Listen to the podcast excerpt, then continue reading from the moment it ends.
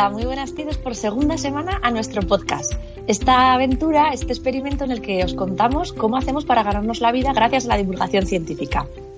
Y justo hace unos días celebrábamos 12 años que nos dedicamos a este trabajo. Aunque la verdad es que nuestros padres y amigos a veces todavía no tienen muy claro qué es lo que hacemos. buenas tardes, Guille. Hola, muy buenas, ¿qué tal? Muy bien. Oye, ¿a ti qué te dicen todavía tus padres y tus amigos de, de nuestro trabajo?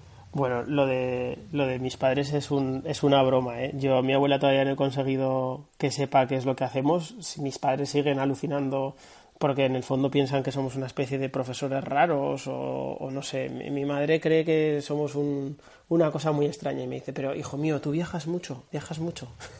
siempre, siempre, andan así, no tienen ni idea, es una pasada. es muy difícil explicarlo. Sí, a mí también me pasa todavía que me dicen, eh, empiezan a explicarlo y al final te dicen, anda hija, explícaselo tú mejor, que lo, explicas mejor. Lo cual queda, queda muy bien decirlo, Guille, porque hemos empezado un poco diciendo, ya que nos dedicamos a la comunicación, decir que no conseguimos comunicarles a nuestra familia qué hacemos, vamos a dejarlo con esta última parte que nos hace quedar mejor. Sí, sí, no, pero al final es algo así como, como en plan, eres una especie de artista o algo así. Yo creo que esa es la idea que tienen más bien mis padres en la cabeza, que somos unos artistas raros. Y eso sí, mi hijo trabaja mucho, mi hijo trabaja mucho.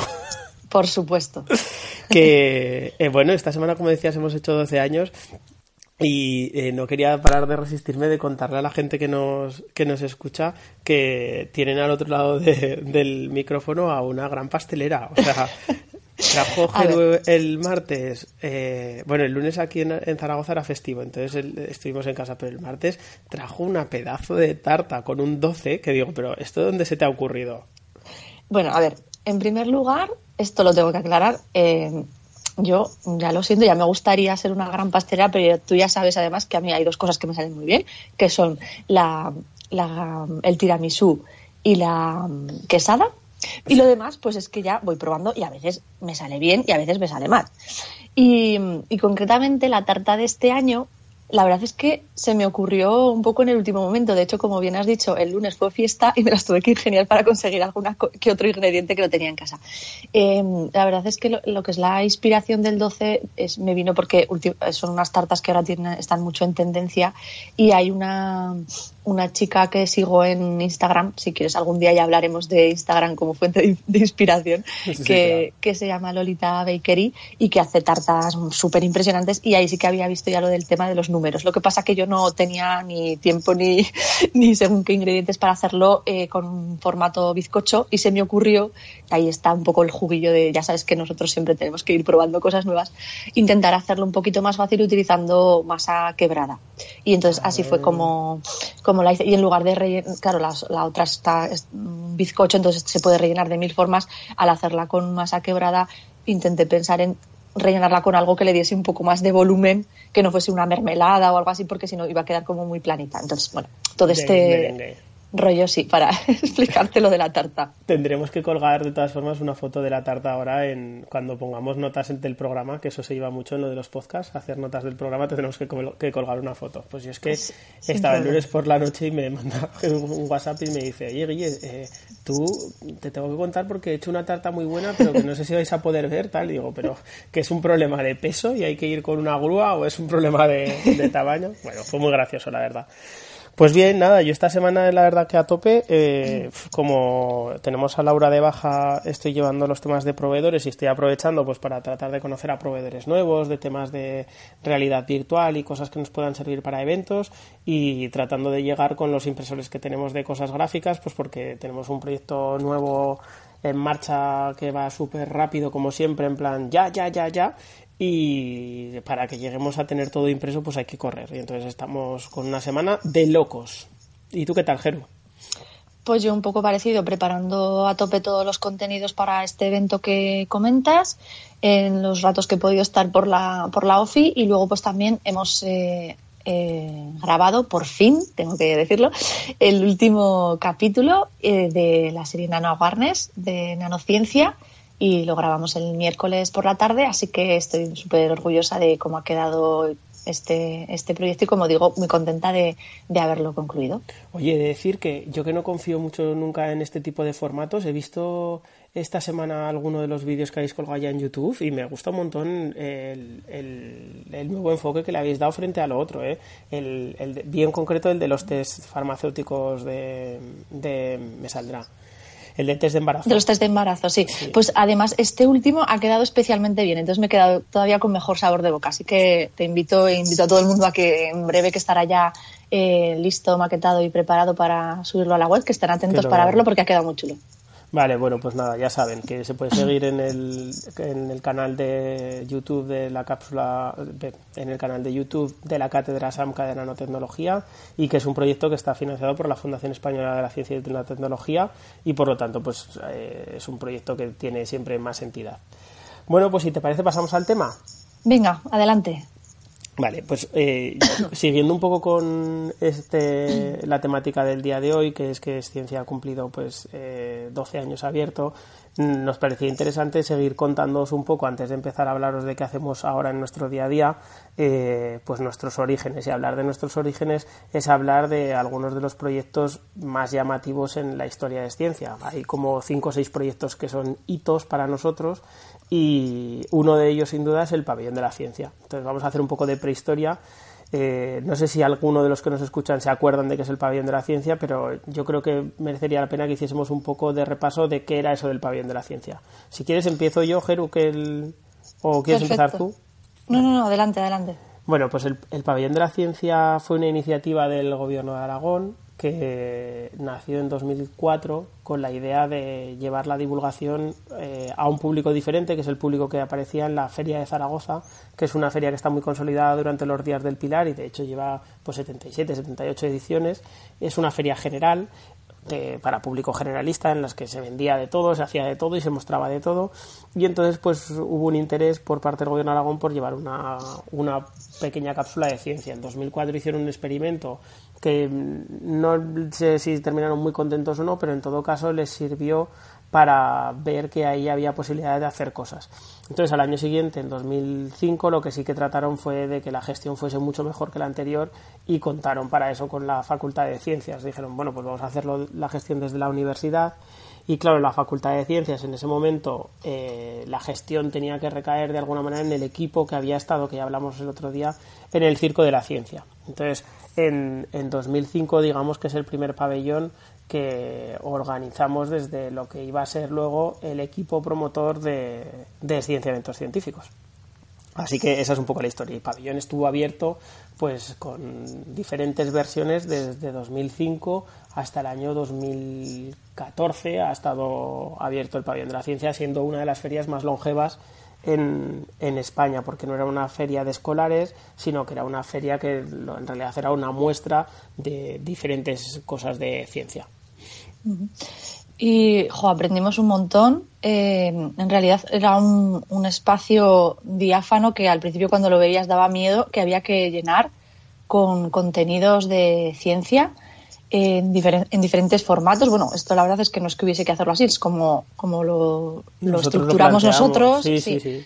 y lo fuimos enfocando. Eh, eran, si no, me recuerdo, si no recuerdo mal, casi 5.000 metros cuadrados. Sí, para sí, eran llenar... 5.000 metros cuadrados, sí. Perdón, para llenar con, con, contenidos de ciencia y, y, la verdad es que fue un proyecto en el que, que aprendimos un montón.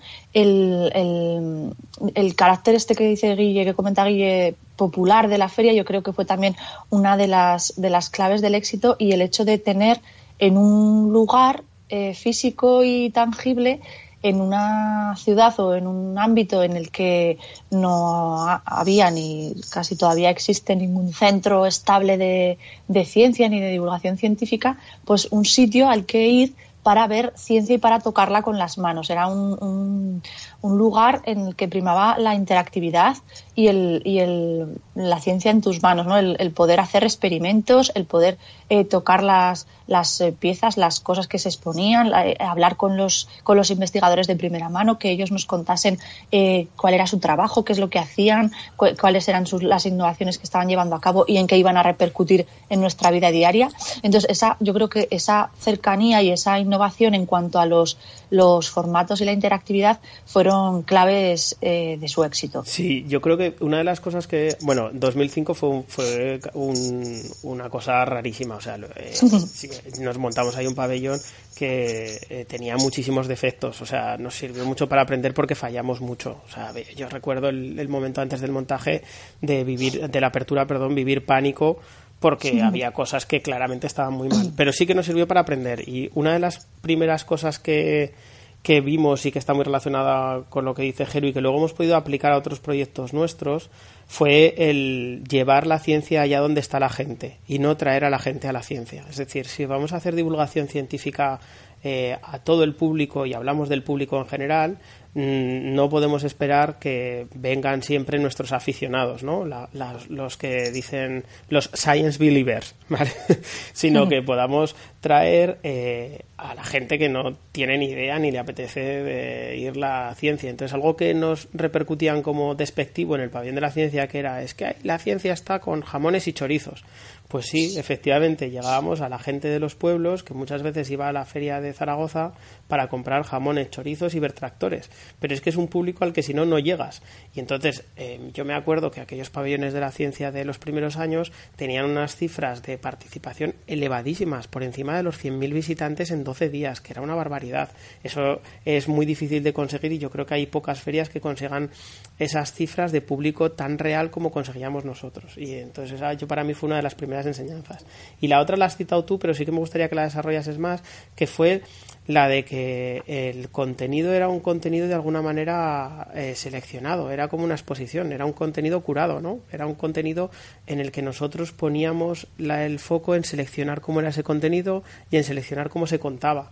Y en ese sentido empezamos con la herramienta de taller que de alguna manera eh, matizaba las exposiciones y las otras actividades que pudiesen ser más duras y, seguimos al final haciéndolo con todo.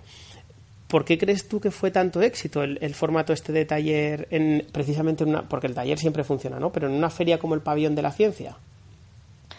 Pues por el hecho de poner a las personas, en este caso a los más jóvenes, en la situación de darles el papel protagonista. Nosotros aquí sentamos unas, unas bases sin saberlas que luego hemos ido analizando y poniendo por escrito que definían un poco ya lo que iba a ser nuestra, nuestra marca diferencial, nuestra forma de trabajo, que eran la interacción con el contenido, como hemos dicho, y la interacción persona a persona.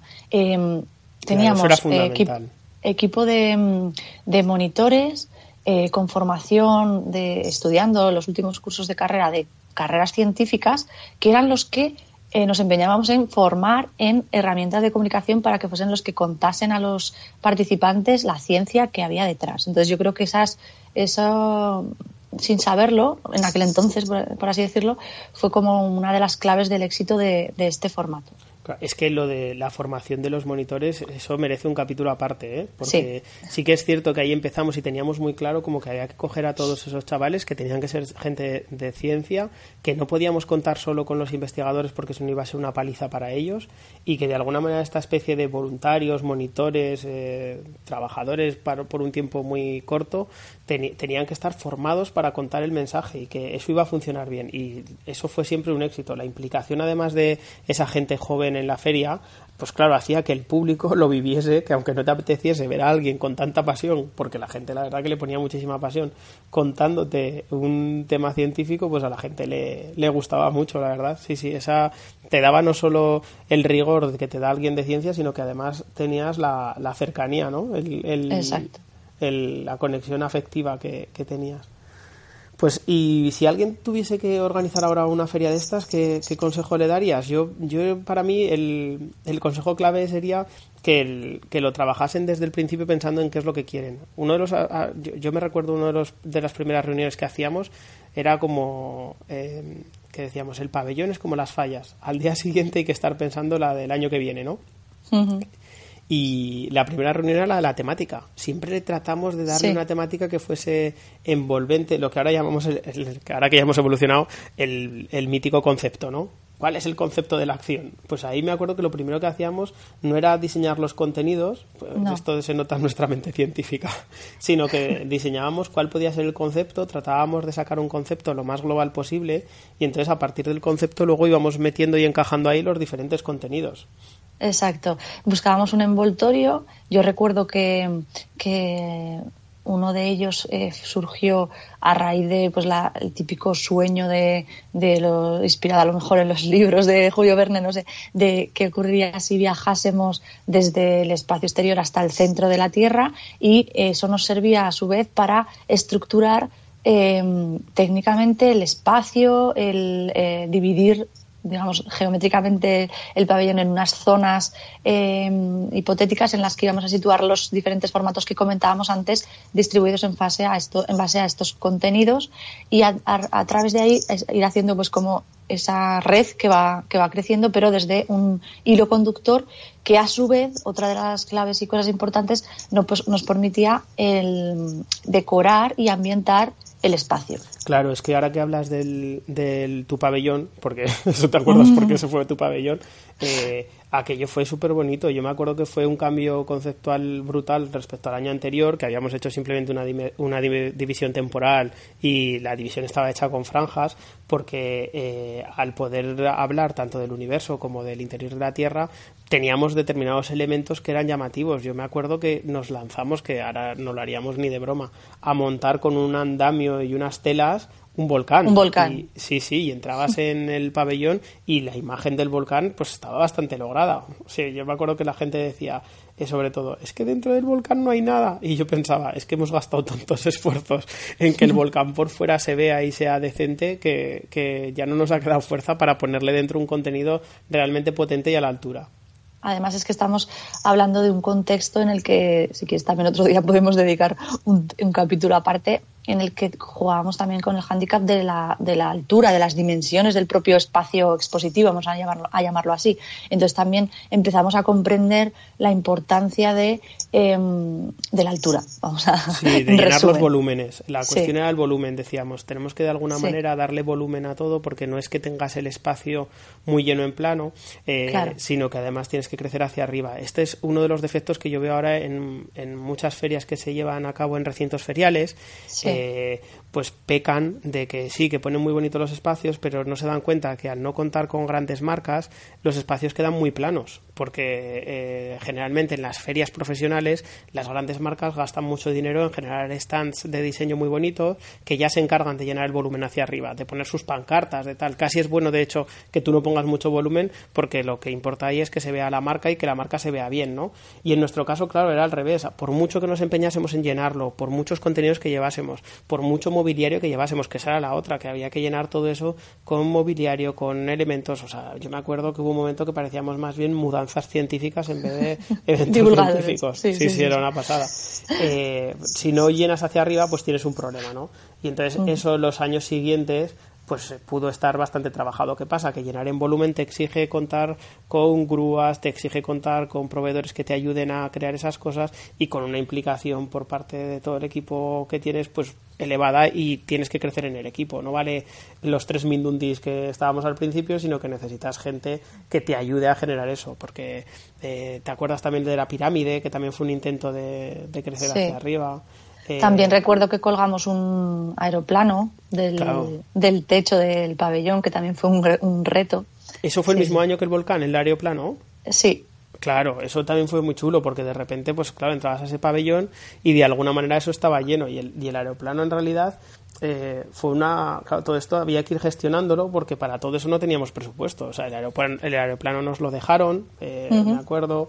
Eh, para colgarlo aprovechamos que pasaba por ahí una grúa de estas con, que sube y baja, que no recuerdo el nombre técnico, y le pedimos al montador que estaba en ese momento, oye, dejárnoslo un momento, echamos las cinchas y a partir de ahí con unas poleas subimos todo para arriba, pero fue todo muy, muy así porque si luego en este tipo de ferias te empiezas a gastar demasiado dinero en decoración, respecto a tu presupuesto global, se te descuadra el presupuesto y no se te debe olvidar que al final tu, tu, la parte importante de tu presupuesto es eh, diseñar el contenido científico. Entonces hay que estar siempre equilibrando cómo el contenido científico lo acompañas bien de, del envoltorio.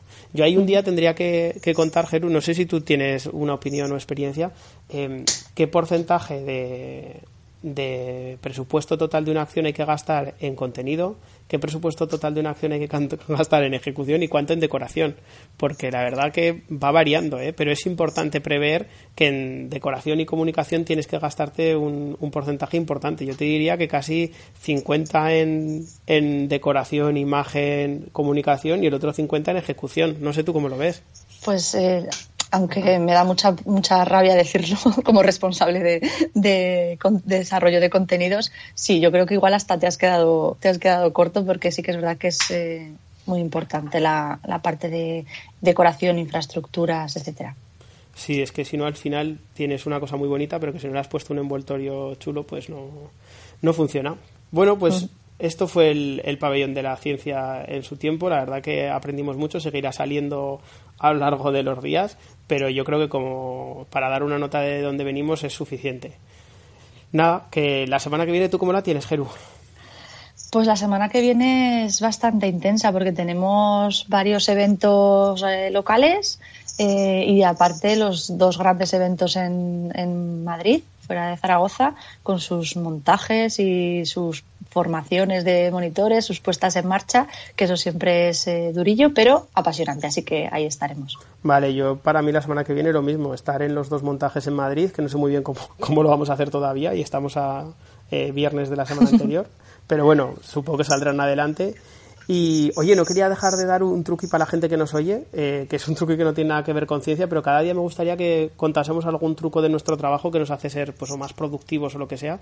Y, y, este habrá gente que lo conozca, pero la gente que no lo conozca yo creo que tiene que empezar a usarlo, que son los atajos de teclado. Yo uso muchísimos atajos de teclado en el Tú eres mucho de atajos de teclado, cuenta, cuenta. Sí, sí, porque no levanto las manos del teclado porque vas muchísimo más rápido y entonces hay uno que la gente no, no conoce mucho que es el de mostrar el escritorio. Y para aquellos que tenemos el escritorio lleno de iconos o guardamos lo que descargamos del correo en el escritorio antes de moverlo a otro sitio, la tecla de Windows y la tecla D te muestran y te, enseñan y te ocultan el escritorio.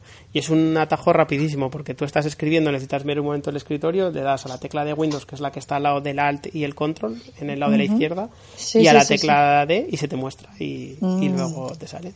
Cuánto aprendemos contigo, Billy. bueno, pues hasta aquí el programa de hoy, nada más. Eh, hemos estado casi 20 minutitos, un poquito más. Poco a poco esto va creciendo, veremos qué tal el resto de días. Y yo simplemente despedirme hasta la semana que viene. Muy bien, pues igualmente me despido. Muchas gracias a todos por escucharnos. Estamos encantados de que estéis con nosotros en esta aventura, ya lo sabéis.